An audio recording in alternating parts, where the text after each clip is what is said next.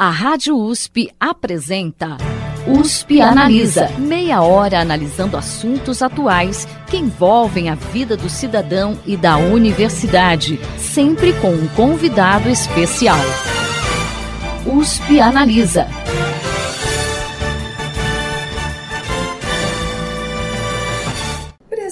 Presente entre as dez maiores economias do mundo, o Brasil tem historicamente uma presença importante na política internacional. Ao longo da história, o país destacou-se como uma potência emergente e tem importante atuação em organismos internacionais, como a Organização dos Estados Americanos, a OEA, e a Organização das Nações Unidas, a ONU para discutir a situação do Brasil no contexto mundial e sua imagem atual junto a outros países, USP Analisa vai exibir um especial de dois programas com o professor do Instituto de Relações Internacionais da USP, Pedro Dalari. Professor, seja bem-vindo ao USP Analisa. Muito obrigado, é um prazer estar aqui eh, num programa que tem a chancela da Rádio USP e do Instituto de Estudos Avançados da USP, que tem realmente ambas as instituições uma contribuição muito importante para a Universidade de São Paulo e para o país. Professor, historicamente, como que você caracteriza a atuação do Brasil em relação ao contexto internacional? O Brasil tem uma qualidade muito boa e muito peculiar na ordem internacional, que é a de ser um país de interlocução uh, muito generalizada. Para se ter a ideia, o Brasil é um dos poucos países do mundo, são apenas cerca de 10 dos quase 200, que mantém relações diplomáticas com todos os membros da Organização das Nações Unidas ou seja, o Brasil é um dos 193 países membros da ONU e é um dos poucos que mantém relações diplomáticas com os outros 192.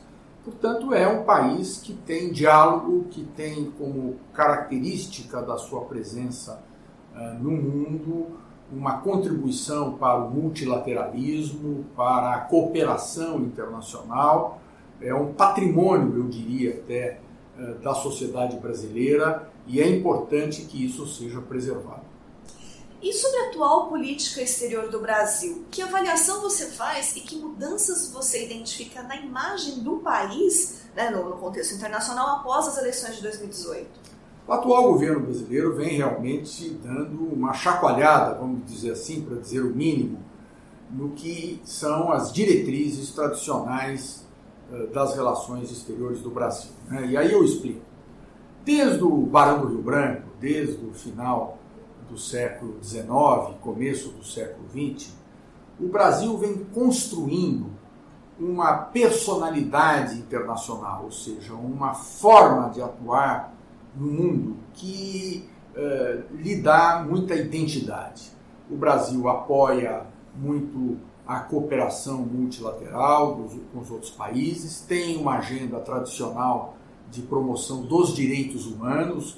Isso ficou muito fortalecido depois do fim da ditadura militar em 1985. Tem o um engajamento em políticas uh, de proteção ao meio ambiente, uh, enfim, uh, na solução pacífica dos conflitos. É um país que, na própria Constituição, proíbe o uso de, de, de da tecnologia nuclear para a produção de armamentos isto foi construído ao longo do. E é tão importante isso que em 1988 isto foi inscrito na Constituição brasileira. A Constituição do Brasil tem um artigo, o artigo 4, que estabelece esses princípios como diretrizes da política externa, ou seja, não é a política externa de um governo, é a política externa do Estado brasileiro.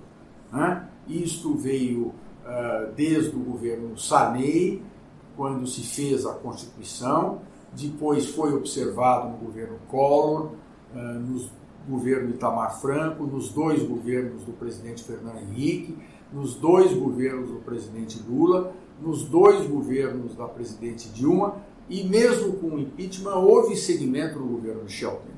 Portanto, há um padrão de atuação. Qual é a, a, o problema, vamos dizer assim, ou o aspecto atual que gera uma certa perplexidade.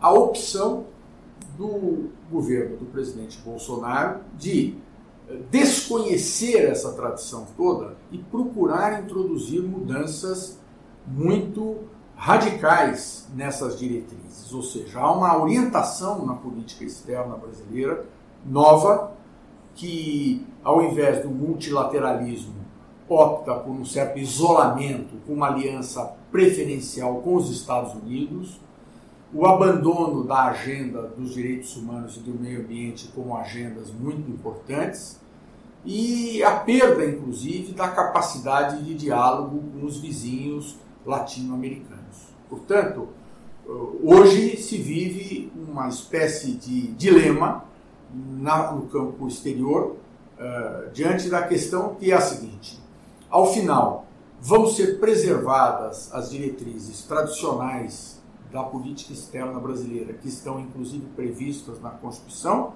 ou o governo do presidente Bolsonaro conseguirá alterar essas diretrizes tradicionais em adotando uh, uh, outras orientações.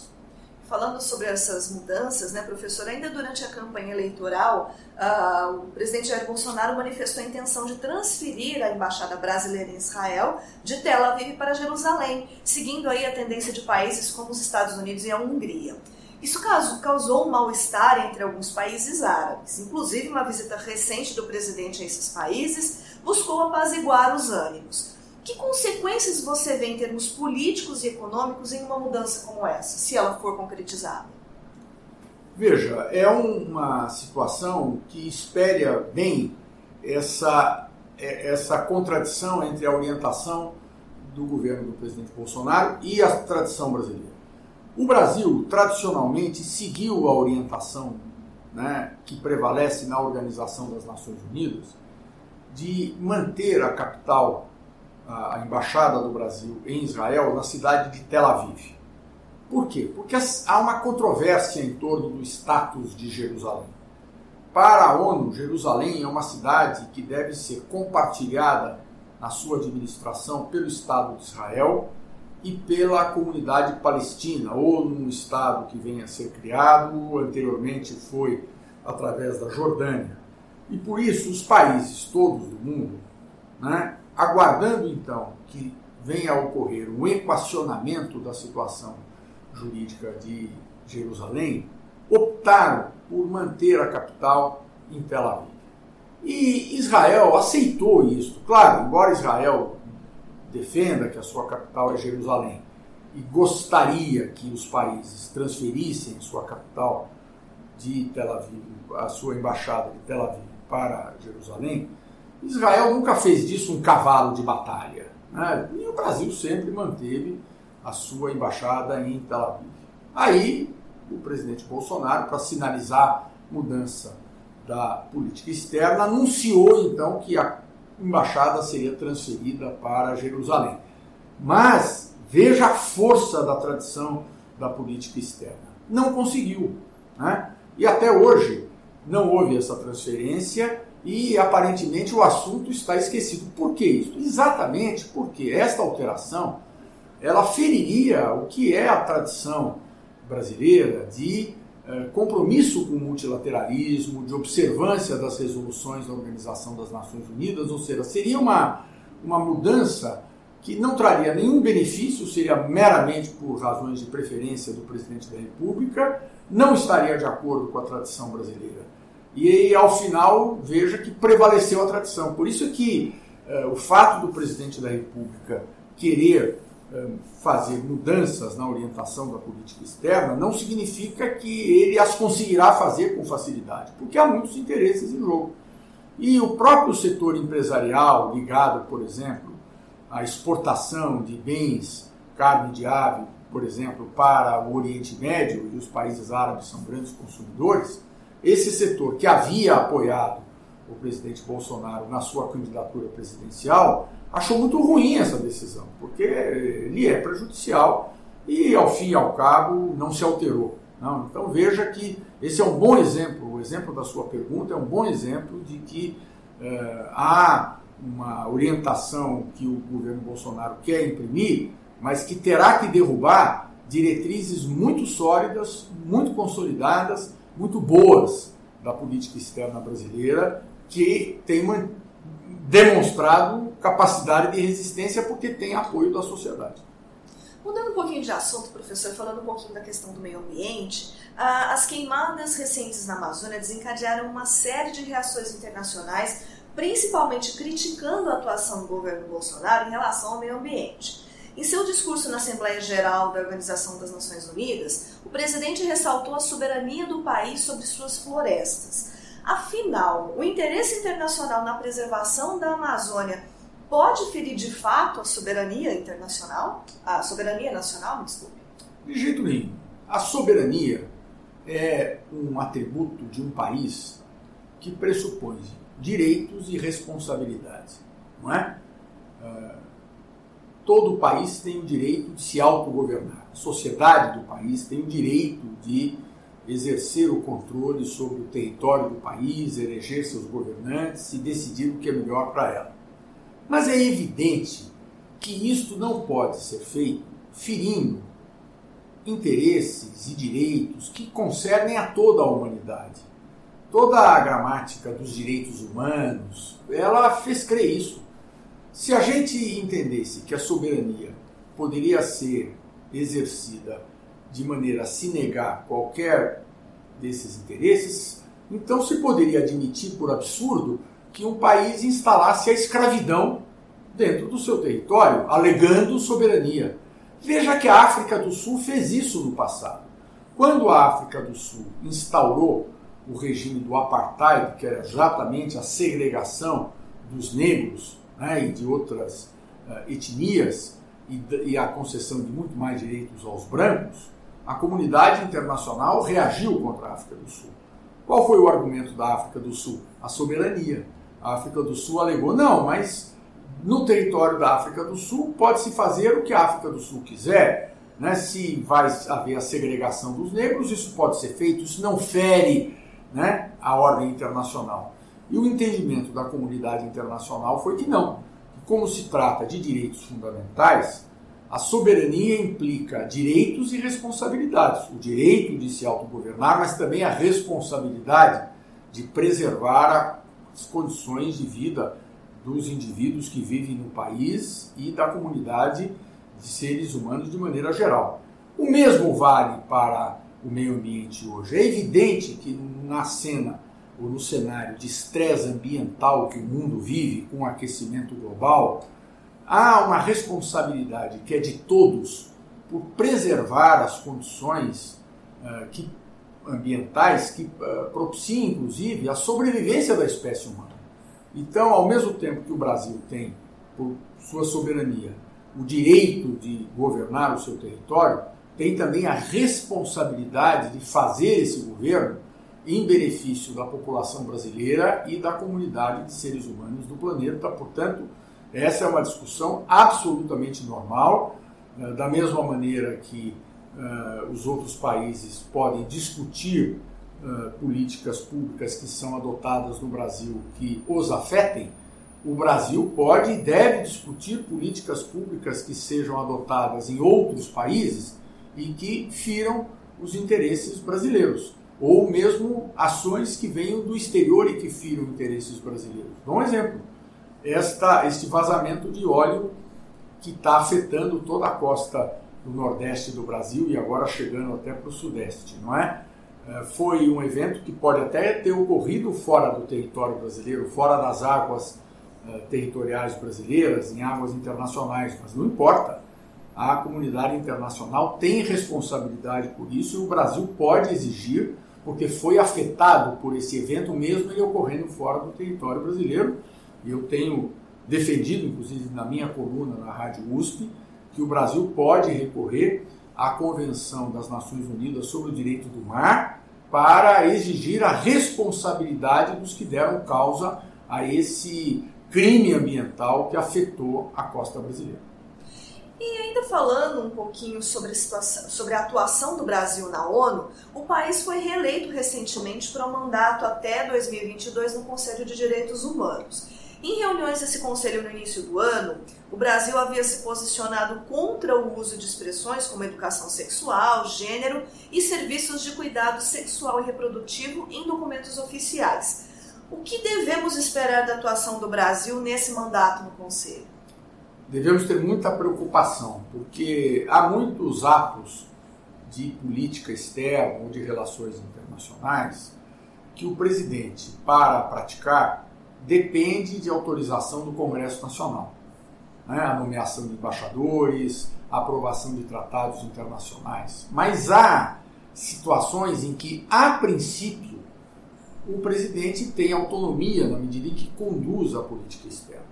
Isto se dá justamente na ação junto a foros internacionais, como ocorreu nesses casos que você mencionou no Conselho de Direitos Humanos. Ou para pegar um exemplo muito recente, né, desses últimos dias, a posição do Brasil na votação que é feita todo ano na ONU, de uma, na Assembleia Geral da ONU, de uma resolução pedindo que os Estados Unidos suspendam o embargo econômico contra Cuba.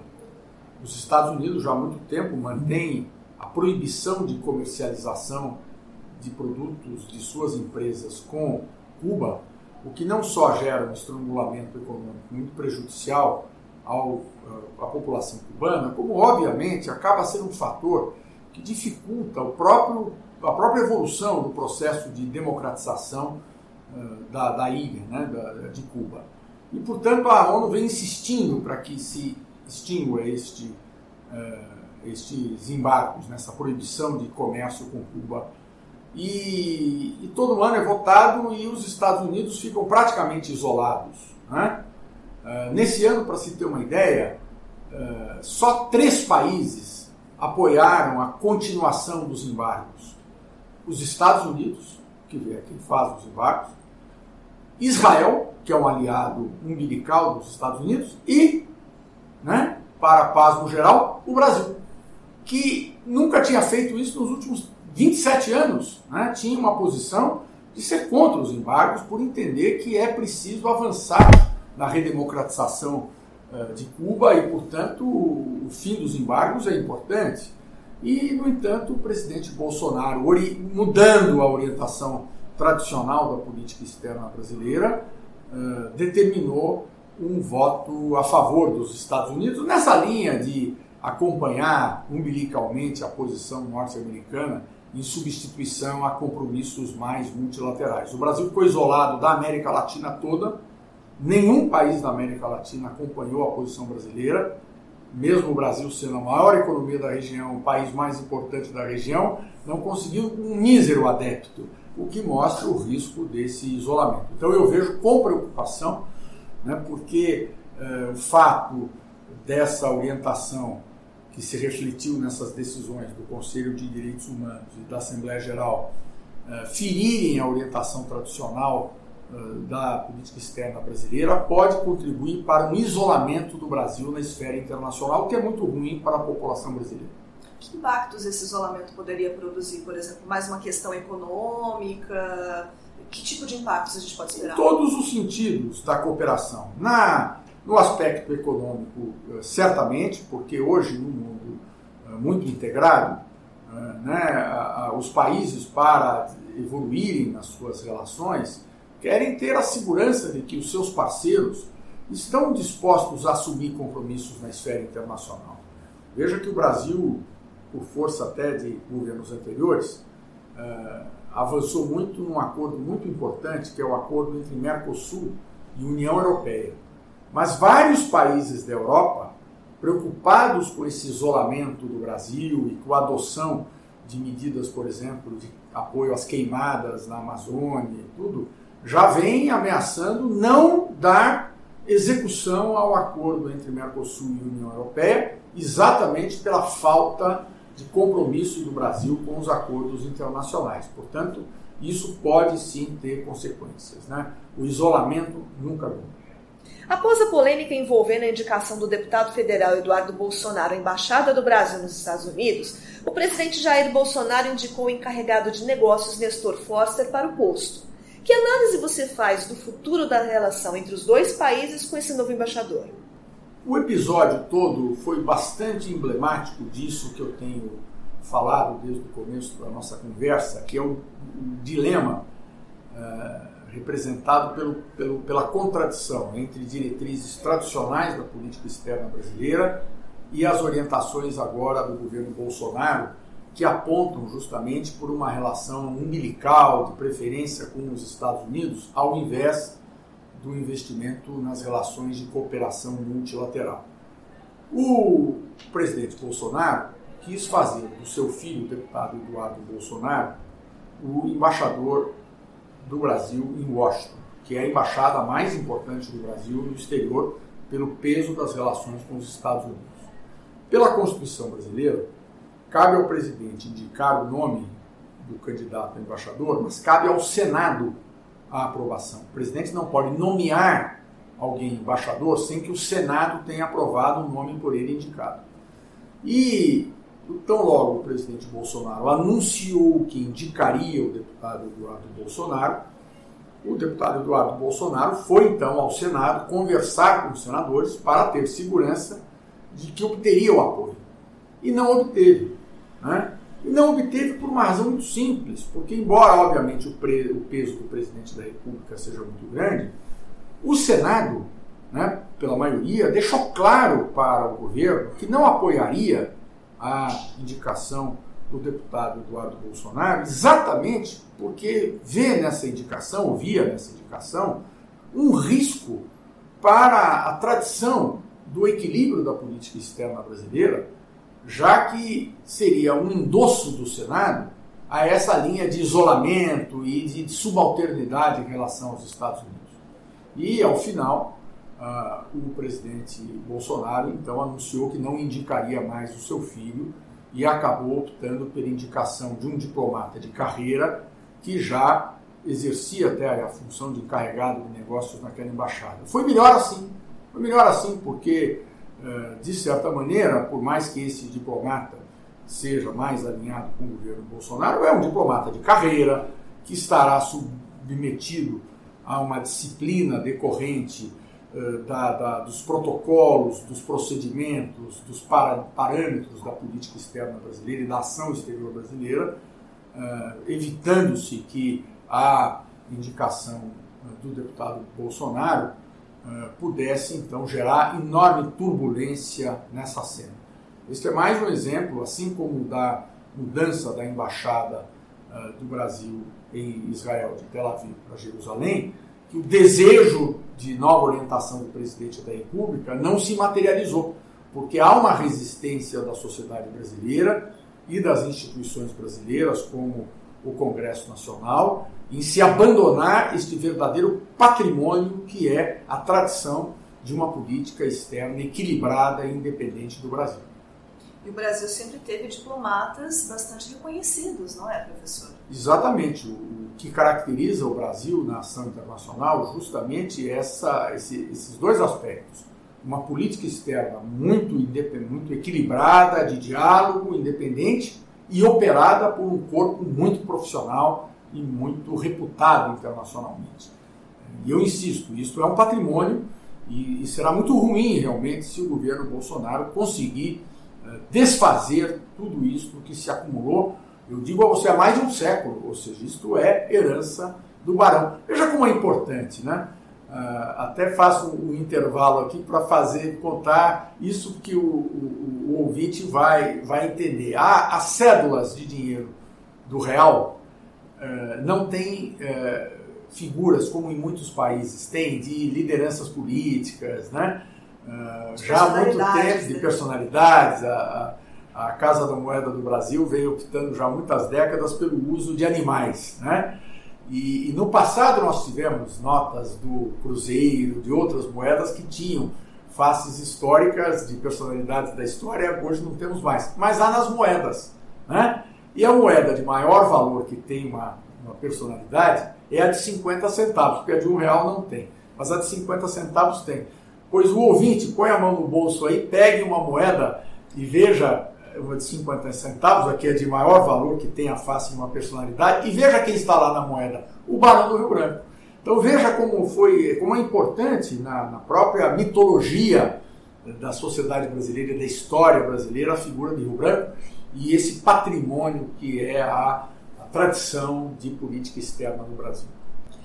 Bom, infelizmente o nosso tempo chegou ao final, mas lembrando que no próximo programa nós vamos continuar conversando com o professor Pedro Dalari a respeito da política externa do Brasil né, e a imagem dele uh, no contexto internacional. Professor, muito obrigada pela participação do senhor aqui hoje. Esperamos o senhor na próxima semana. Eu que agradeço essa oportunidade e fico muito satisfeito por ter tido a chance de conversar sobre política externa com os ouvintes da Rádio USP. O programa de hoje fica por aqui. Até a próxima semana. Você ouviu USP Analisa, um programa da Rádio USP Ribeirão em parceria com o IEA, Instituto de Estudos Avançados, Polo Ribeirão Preto. Produção do Serviço de Comunicação Social da USP e do IEA. Coordenação Rosimeire Talamone.